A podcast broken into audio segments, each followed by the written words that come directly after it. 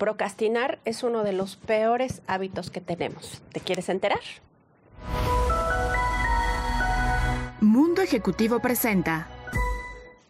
Gracias por estar en Mujer Ejecutiva Televisión y bueno, pues hoy con un gran programa como siempre que tiene que ver con moda. Vamos a hablar también de una emprendedora que está haciendo unas, bueno, unas delicias y además, por supuesto, vamos a hablar de entretenimiento.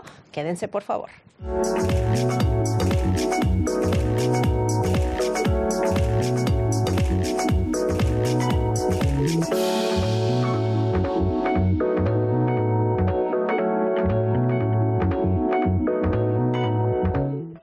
Y bueno, pues lo prometido es deuda y vamos a empezar el programa con una actriz que tiene una carrera muy sólida y muy bonita carrera, por cierto. Ella es Sofía Lama. Sofía, ¿cómo estás? Muy bien, ¿y tú cómo estás? Gracias por la invitación, estoy feliz de estar aquí. Oye, pues yo feliz de que nos hagas caso, porque pues sé que estás muy ocupada y que nos platiques qué estás haciendo. Bueno, pues ahorita acabamos de estrenar la segunda temporada de 100 días para enamorarnos en Netflix, eh, así como la primera temporada estuvo en primer lugar muchos meses, en la segunda temporada vamos igual. Eh, pues muy contenta, muy orgullosa por este proyecto, porque, porque Netflix nunca había tenido un número uno así tan seguido durante tantos meses. Y pues gracias a toda la gente por hacernos de sus favoritos y por poder llevar esta historia a todo el mundo. Oye, Sofía, y en este sentido me encantaría que me platiques eh, cómo ha sido, cómo has vivido esta parte de la pandemia tan compleja. Pues mira, adaptándome, creo que es, eso es un don y es una gran fortaleza que tenemos los seres humanos. Eh, yo, la verdad, tratando, siempre desde que empezó esto, traté de no caer como en la histeria colectiva. Eh, me dediqué mucho a, meditar, a cambiar mi alimentación, a cuidar mi cuerpo, a, hacer ejercicio, a ponerme fuerte y preparada por si, por si el virus tenía que entrar a mi, a mi cuerpo, ¿no? Y pues adaptándonos en absolutamente todo. Como actores ha sido muy complicado porque para nosotros es muy importante, imagínate, pues como actores, eh, lo, que es el contacto físico. Em, los castings, por ejemplo, por Zoom han sido también muy complicados porque el, estar interactuando con tu compañero a través de una pantalla, pero bueno, te digo, adaptándonos y siguiendo eh, con el trabajo y cuando, cuando regresamos, porque 100 días la dejamos parada un poco porque nos agarró la pandemia, cuando regresamos al estudio, aunque teníamos todas las, las medidas de seguridad y estábamos un poco incómodos al principio, estábamos felices de poder tocar otra vez un set. No sabíamos si íbamos a poder terminar esta historia, no sabíamos como actores cuándo íbamos a volver a regresar a un set. Así que con toda la, la, la parafernalia, pero regresamos felices y agradecidos de poder seguir haciendo lo que nos gusta y lo que nos apasiona. Oye, esta forma tan, eh, pues tan difícil en que ahora han cambiado los modos de producción, ¿crees que se quede? ¿Crees que estas circunstancias sigan eh, para que se pueda seguir grabando? Pues sí, ahora sí que esto no se termina hasta que se termina, ¿no? Pero mira, o sea, seguimos trabajando, no hemos parado, nadie ha parado, este, y seguimos haciendo producciones, se tiene que seguir haciendo entretenimiento. Claro. Oye, y bueno, pues qué planes tienes, cuéntame, porque esta promoción está increíble y como dices, están en el top este, de este streaming, pero ¿cuáles son los planes que tienes? Eh, yo ahorita, este año, la verdad, me lo he tomado muy tranquilo en cuestión de trabajo. También me ha cambiado mucho la perspectiva de, mi vida y de todo. La pandemia creo que nos ha pasado a todos. Estoy muy tranquila, trabajando mucho en mi persona, trabajando eh, en mí. Eh, estoy en mi propia serie eh, con Adrián Zurita, que es el escritor de eh, eh, Nosotros los Nobles. Tengo el gran privilegio de estar trabajando, de asociarme con él y de estar trabajando con él. Entonces, bueno, esperemos, este tipo de proyectos obviamente tarda desde que empiezas con la idea original hasta que la desarrollas y la terminas de escribir. Obviamente va a ser un proceso. Es algo en lo que me estoy iniciando. soy completamente nueva en esto, pero me encanta el poder contar mis propias historias y empezar a hacer mis propios proyectos. Así que este año estoy muy enfocada en eso. Oye, ya nos vamos. Me gustaría que le des un mensaje a la gente que nos ve y a todos tus fans, por supuesto. Gracias siempre por seguir mi carrera, gracias por el apoyo tan lindo que me da toda la gente, por los comentarios tan bonitos que me escriben en mi Instagram. Síganme en Instagram, Sofía Lama 1. Y pues gracias, gracias por hacer eh, de 100 días la número uno sin quitarse de ahí. Muchas gracias a todos.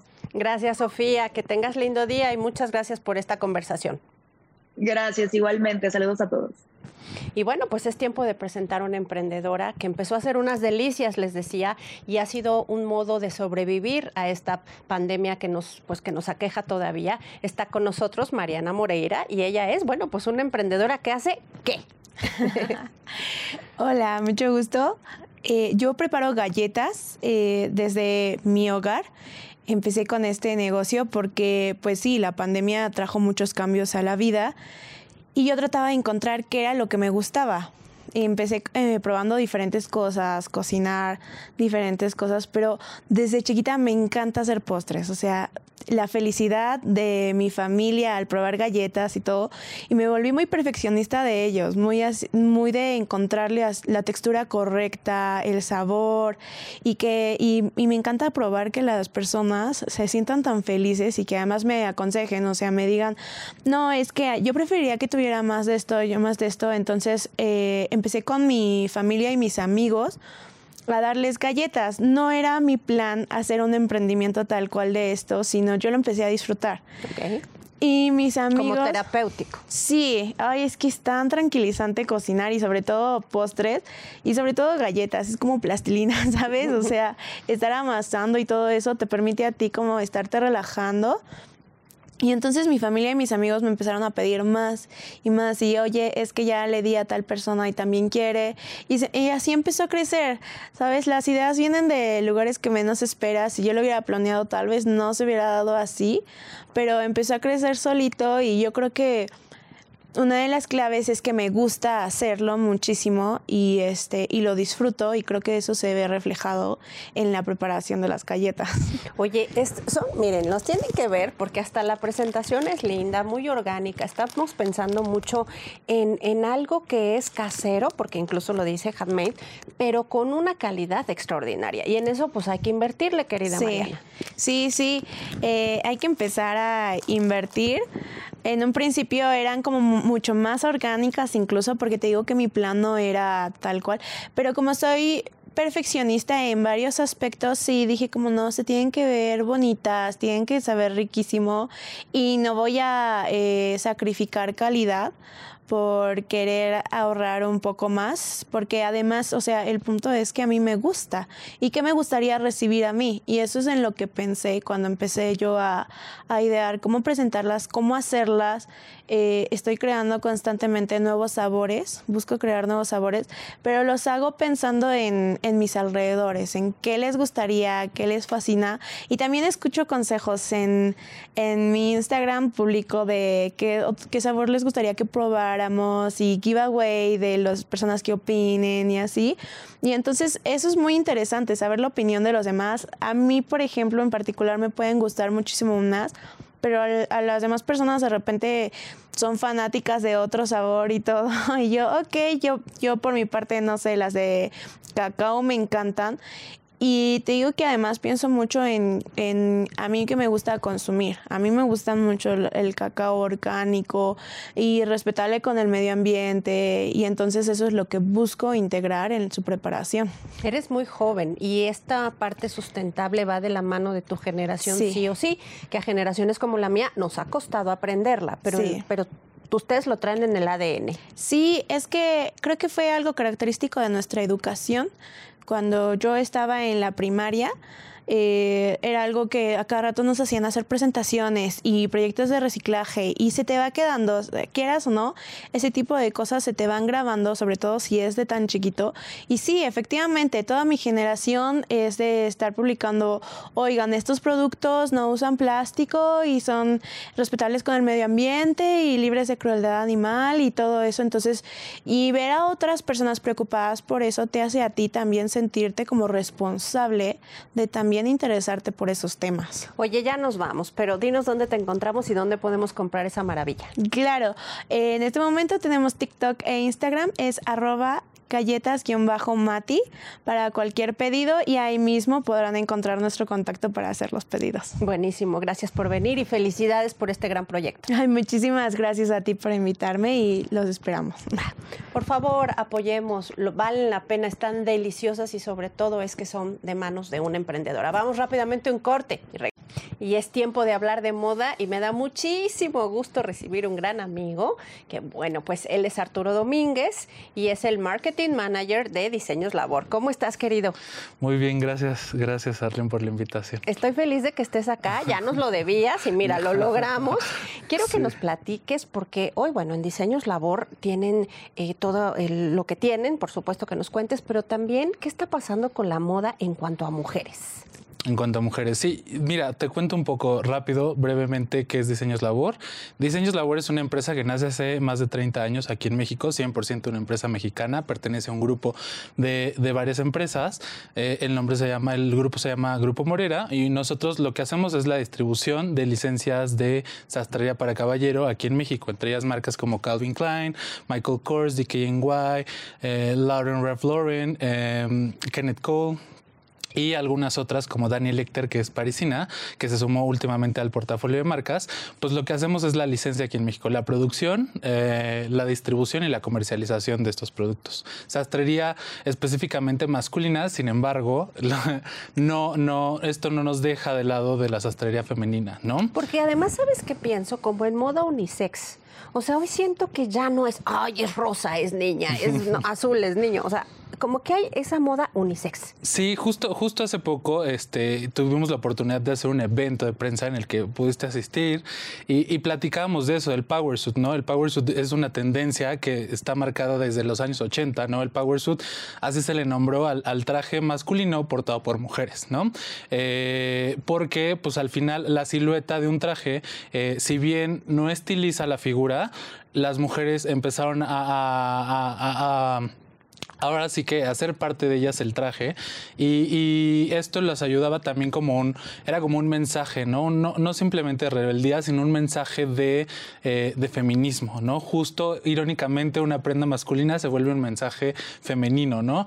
Eh, es, bueno, ¿no? Al final el tema de la absorción o la implementación de el traje masculino dentro de la mujer, eh, pues es una adaptabilidad que año con año se ha sucedido, ¿no? Y a la fecha lo vemos en pasarelas a nivel el global, año con año, que el traje masculino sigue siendo ya adaptable a la mujer, ¿no? Ya está más estilizado, ya tiene, eh, pues ahora sí que es el traje femenino, ¿no? Ya es como dos vertientes diferentes, a pesar de que nace el origen de un lado, ¿no? De un género.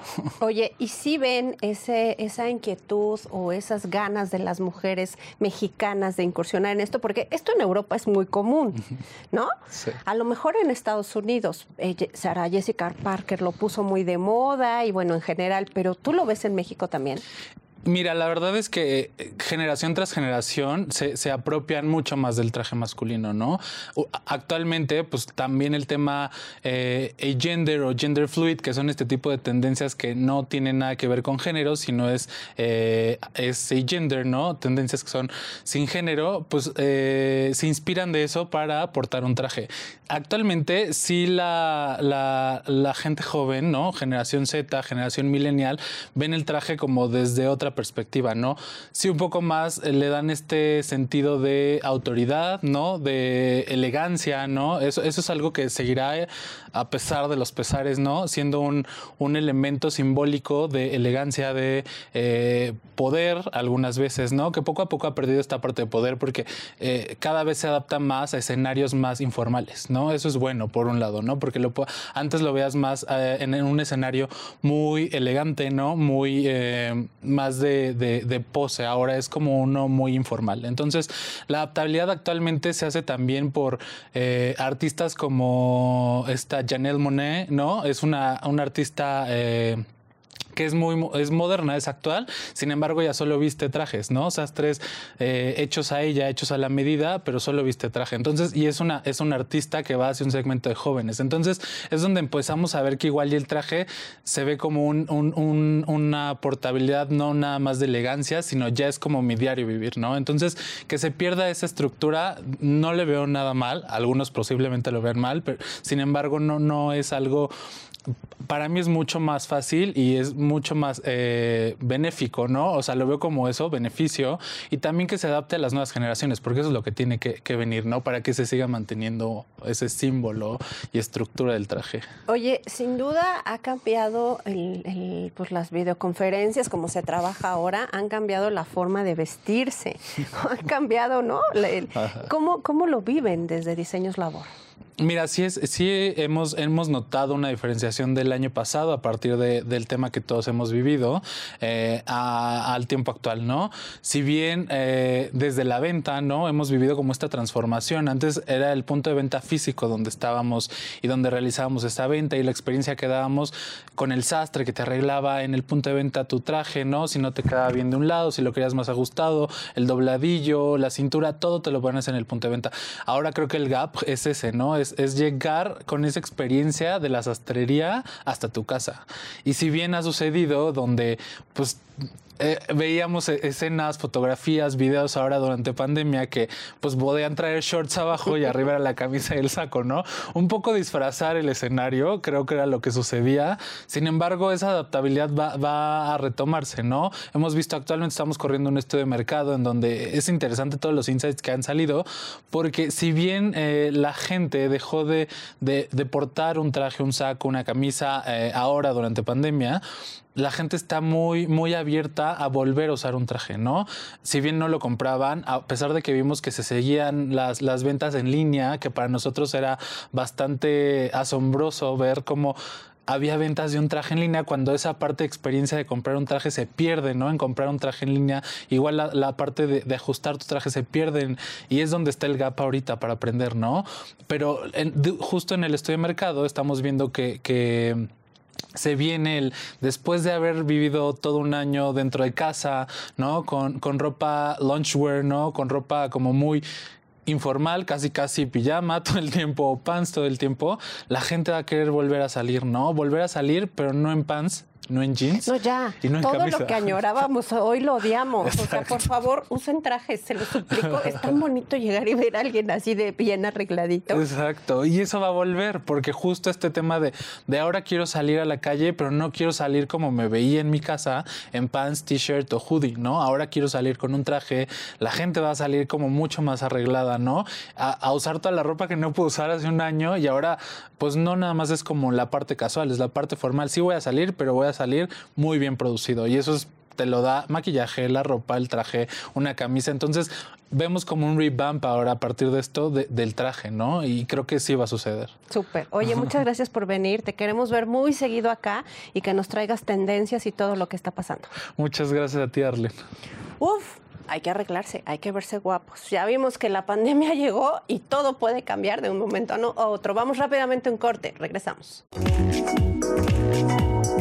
Gracias por seguir con nosotros y bueno, pues las iniciativas dentro de las empresas eh, que tengan que ver en apoyo a las mujeres siempre tienen cabida en Mujer Ejecutiva precisamente por decirle a la gente lo que se está haciendo desde el mundo de los negocios y las corporaciones. Así que bienvenida a Gabriela Rodríguez, que ella es la directora de Desarrollo Organizacional y líder del Comité Regional de Teleperformance México, Centroamérica y Caribe. Está bastante largo, Gaby, querida. Así es, Arlene, así es. Eh, bueno, primero que todo, muchas gracias por tenerme en este espacio, eh, que déjame de entrada felicitarte porque considero que traes unos temas muy interesantes para toda la población y para todos tus, eh, tu audiencia.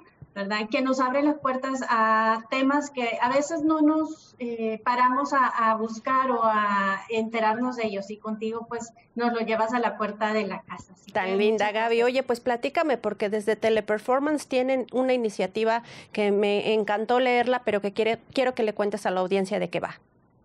Claro que sí. Bueno, primero que nada contarles un poquito de qué es Teleperformance. Teleperformance es un líder global en servicios digitales integrados y atendemos a las empresas más grandes del mundo en diversas industrias. Somos 380 mil empleados alrededor del mundo, de los cuales en la región que tú mencionabas, México, Centroamérica y Caribe, eh, estamos al 10%. Somos 40 mil personas las que trabajamos en esta subregión, le podemos llamar. Y eh, muy contentos, ¿verdad?, de ser parte de esta empresa porque trae iniciativas muy padres para toda eh, la población del mundo. Una de ellas es, y como mencionabas, el Comité de Mujeres o TP Women, que lanzamos en 2019, finales de 2019. Eh, la lanzamos buscando celebrar los logros de las mujeres en la empresa y abordar los temas eh, de problemáticas de la mujer en el trabajo. Eh, esto ha venido evolucionando un poco y se ha vuelto una forma de ayudar a impulsar un cambio positivo en la empresa y sobre todo de generar un ambiente seguro para desarrollar el potencial de todos los colaboradores. Ya no nos ceñimos solo a las mujeres, aunque es obviamente nuestro principal enfoque, pero también pues abordamos temáticas para otras minorías dentro de las empresas. Oye, es muy importante eh, que las empresas y sobre todo en esta área que es tecnologías de la información eh, visibilicen a las mujeres y las impulsen, porque hay poca participación dentro de este sector, ¿no crees? Así es, así es, totalmente eh, en sintonía con lo que dices y fue precisamente uno de nuestros objetivos trazados de 2019 a la fecha y es mejorar la, el mix que tenemos entre hombre y mujer dentro de esta empresa o esta industria eh, tan eh, grande ¿verdad? Y que, como bien dices, no es normal encontrar a mujeres en puestos de liderazgo, sobre todo eh, en esto. Entonces, eso fue uno de nuestros objetivos claros, ¿verdad? Eh, crear una fuerza de trabajo con mayor diversidad de género en todos los niveles, principalmente ese, ese último punto en todos los niveles es muy importante. Mejorar la promoción del personal femenino a puestos de responsabilidad y sobre todo desarrollar una red de hombres y mujeres eh, como educadores y defensores de la igualdad laboral. Eh, es muy, muy importante para nosotros que esto se convierta en una cultura porque muchas veces las empresas dicen, ah, sí, yo tengo políticas. Sí, la política queda muy bien en papel, pero realmente convertirlo en una cultura, ahí está el reto. Oye, Gaby, ¿y tu experiencia qué nos cuentas? ¿Qué tal es estar ah, e, en este puesto tan importante de liderazgo en Teleperformance? Pues mira, para mí Teleperformance ha sido eh, una familia. Me han ayudado a crecer, me he podido ser parte de ese grupo de personas que entramos en una posición y poco a poco vamos subiendo y vamos eh, palpando la realidad de todas estas políticas y prácticas que, que tenemos. Em, es muy importante para mí el rol que tengo en este momento siendo extranjera y viviendo aquí en, en México, que me hayan dado la oportunidad desde aquí venir a, a mostrar el talento de las mujeres latinas y eh, representa pues una gran oportunidad para seguirme desarrollando y sobre todo para compartirle a otras mujeres de que se puede, de que hay que poner mucho empeño, ¿verdad? Claro que sí, hay que dedicarse mucho al, al tema en cuestión, pero sobre todo es un, un, tema de perseverancia y estar, pues, obviamente en el lugar correcto, como es una empresa como Teleperformance. Oye, ¿cómo se logra el balance entre la parte personal y la laboral? Porque las mujeres, por lo regular, tenemos mucha carga con eso, ¿no? Mucha, incluso culpa. Sí, pues bueno, mira, este es uno de los temas que nosotros abordamos a través de las diferentes actividades que tenemos para, para las mujeres y es cómo balancear tu carga personal y tu carga laboral. Como empresa tenemos políticas que nos habilitan eh, estos temas, se llama Work-Life Balance o el balance entre vida eh, personal y laboral, que nos facilita eh, que podamos integrar ser amas de casa, ser madres de familia, adicional a ser profesionales en nuestras ramas cada quien.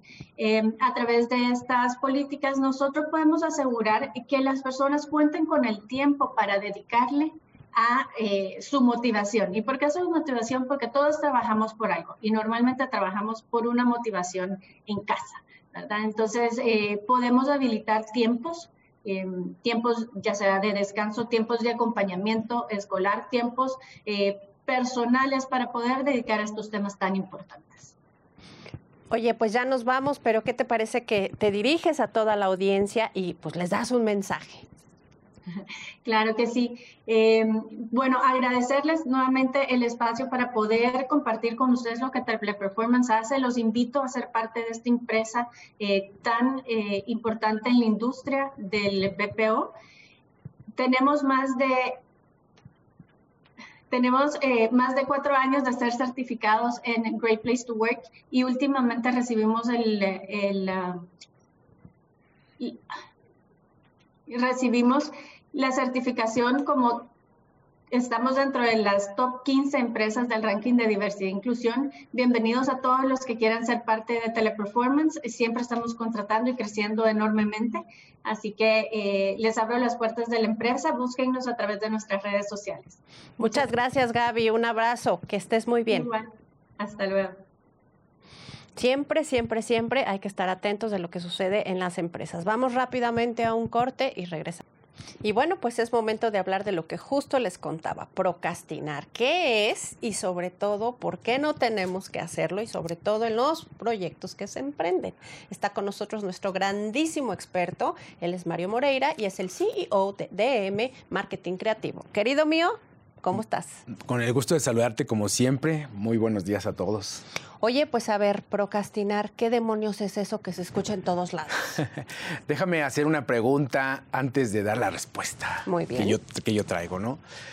Eh, seguramente algunos de nosotros, los que nos están oyendo, han, han postergado una decisión, un proyecto o una tarea por bastante tiempo que no hacemos, no hacemos, pero no nos la quitamos de la mente.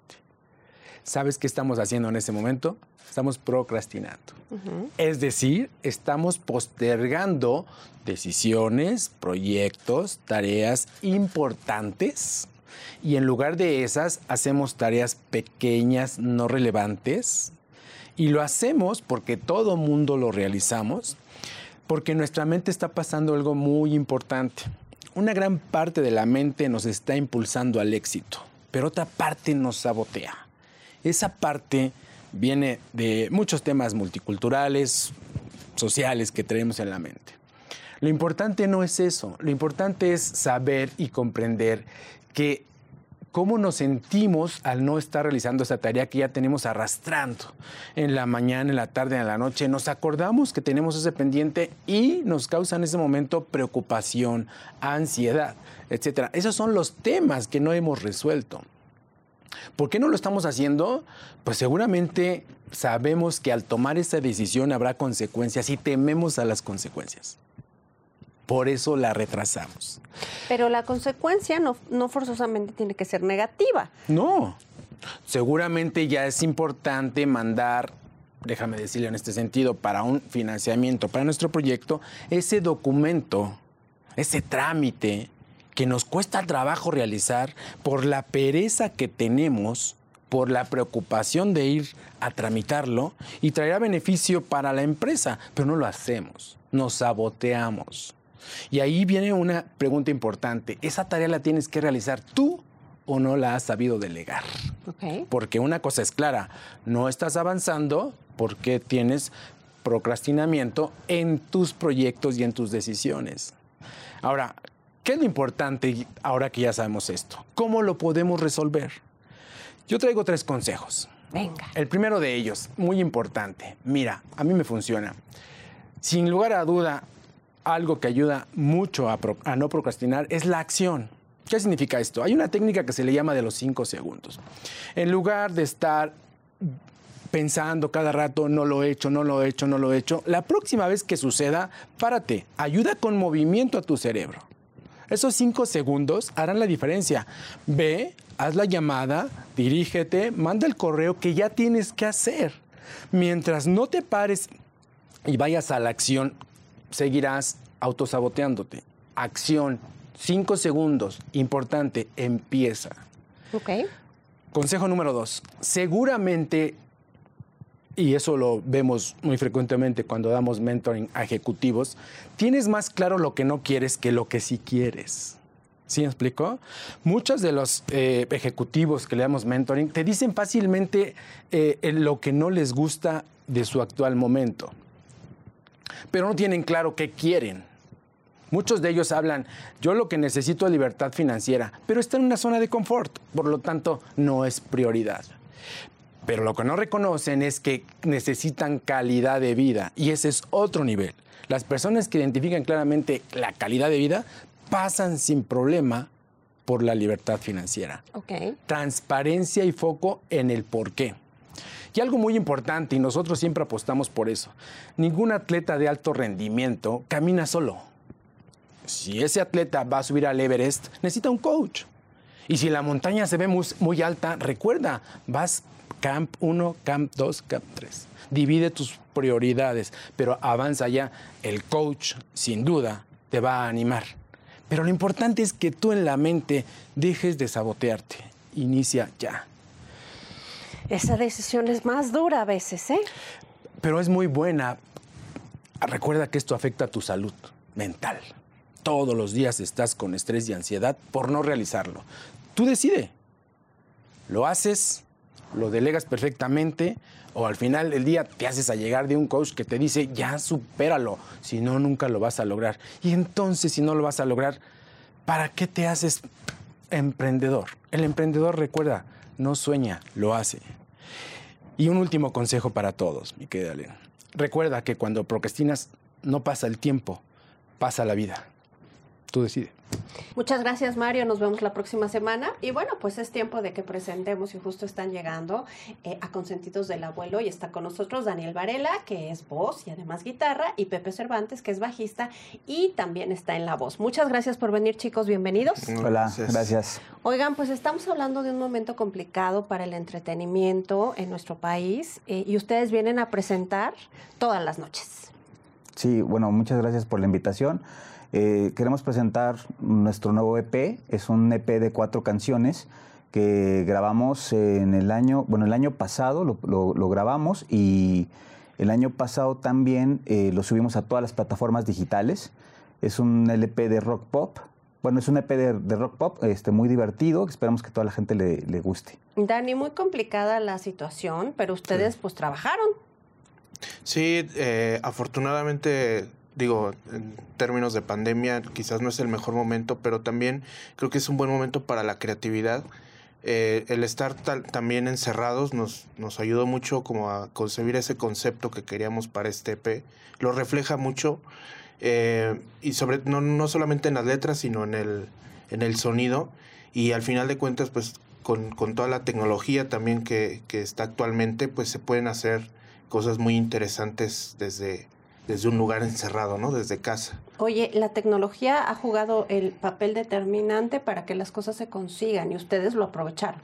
Sí, sí, totalmente. A, a diferencia de hace algunos años, quizás 10, 5 años, eh, el, a nivel te tecnología que, que, hemos avanzado, pues se pueden hacer muchísimas cosas, ¿no? ¿no? No solamente grabar un disco, sino también videos o hacer pequeños clips, generar muchísimo contenido y entonces eso ayuda mucho al, al, a seguir con esto del entretenimiento. Quizás no a un 100% porque están también los, los conciertos, que eso no deja de ser un tema muy importante y es, es donde más de alguna manera eh, se revive toda esta parte de, de, la música. Que es la esencia, la ¿no? Esencia. Y que ha tenido que cambiar. Exactamente.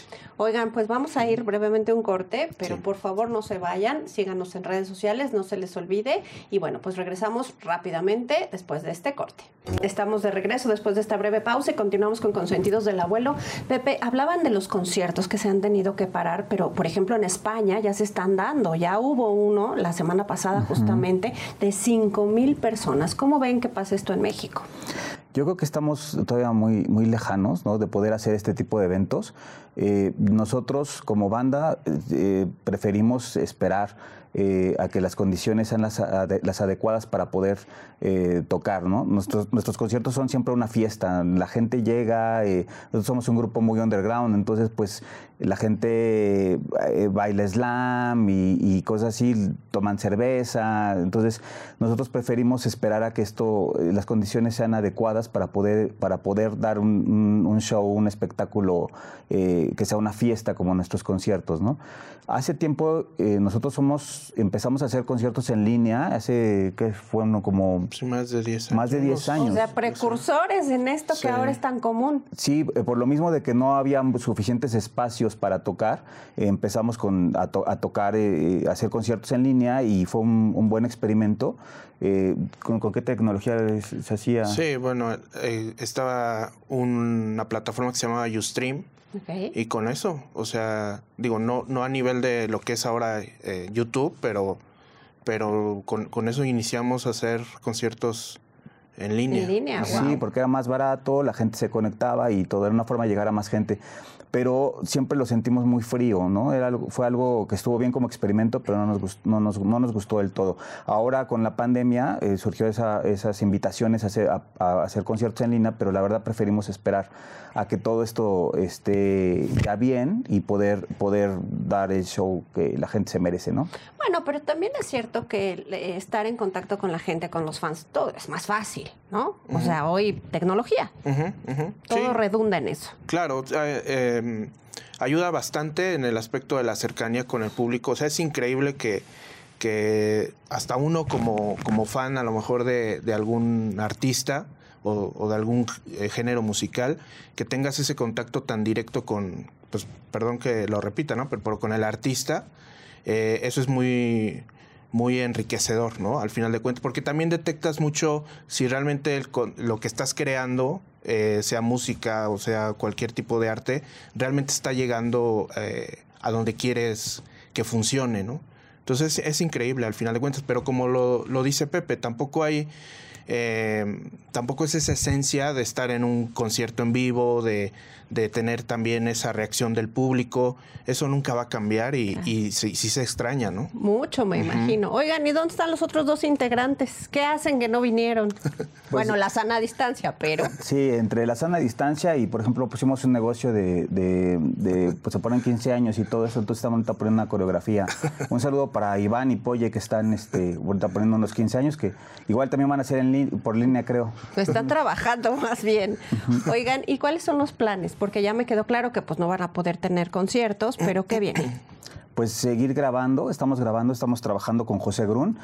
José Grun es eh, integrante, Leslie Grun, pero es un productor, es una de las de las nuevas caras del rock mexicano, un- una persona súper talentosa. Él es nuestro productor, estamos eh, grabando con él nuevos temas y la idea es eh, grabar, grabar, grabar, grabar, subir a todas las plataformas digitales este, y eh, en cuanto se pueda dar conciertos, esos son los planes. Queremos invitar a, a la- a toda la gente a que nos escuche a través de Spot- eh, bueno, Todas, las claro, plataformas claro. digitales.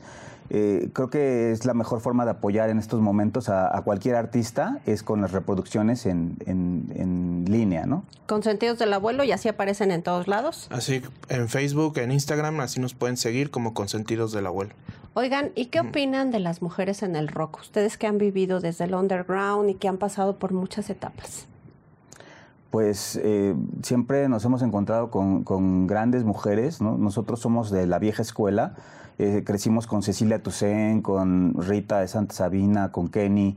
Eh, eh, hace un año tocamos todavía en, eh, eh, en- en un festival de, de una estación de radio y nos encontramos con unas bandas de punk de, de niñas, ¿no? De, por ahí anda Tati Soberón, que también es muy buena. De, la Blo- de las Bloody Vendors. Sí, yo creo que pues ya no lo vemos como de hombres y mujeres, lo vemos como igual, o sea, la calidad y todo es, es, es- es la misma y los géneros sea, eh, son los mismos, ¿no? Para hombres y para mujeres, o sea, es impresionante. Gender free. Dani, ya nos vamos. ¿Por qué no invitas a la gente a que lo siga? Claro que sí, pues bueno, eh, pueden seguirnos en nuestras redes sociales, búsquenos como Consentidos del Abuelo, tanto en Facebook como en Instagram. Ahí se pueden eh, de alguna manera echar un vistazo al, a toda la información, toda nuestra música, videos y también a, a que en todas las plataformas digitales escuchen este nuevo EP que se llama Todas las noches. Es muy recomendable y de verdad les va a gustar. Nos encantaría verlos ahí escuchando. ¿Les gusta el cine? Muchísimo. Ah, pues les tengo una expertaza. Vamos a ver lo que nos dice Lucy Durán, nuestra experta en entretenimiento en casa. Soy Arlen Muñoz. Esto fue Mujer Ejecutiva. Nos vemos la próxima semana.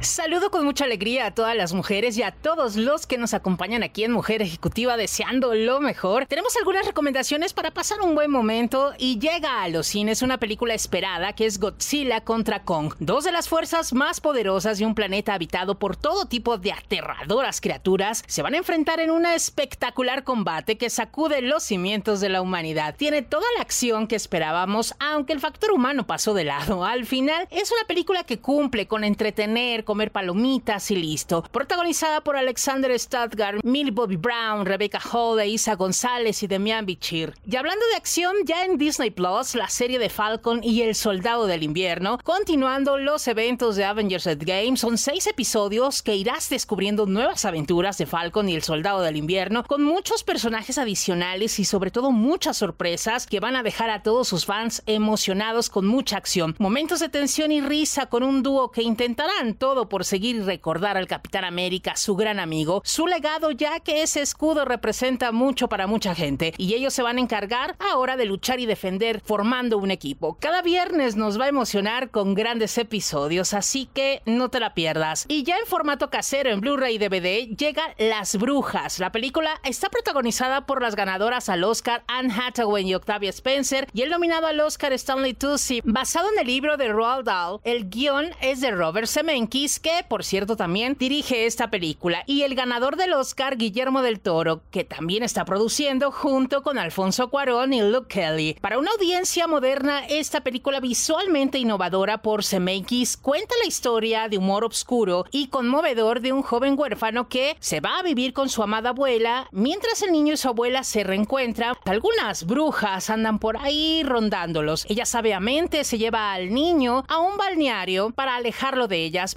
Van a tratar de sobrevivir a todo esto. Recomendaciones con mucha acción en esta ocasión y grandes efectos visuales. Yo soy Lucy Durán y nos escuchamos en la próxima aquí en Mujer Ejecutiva.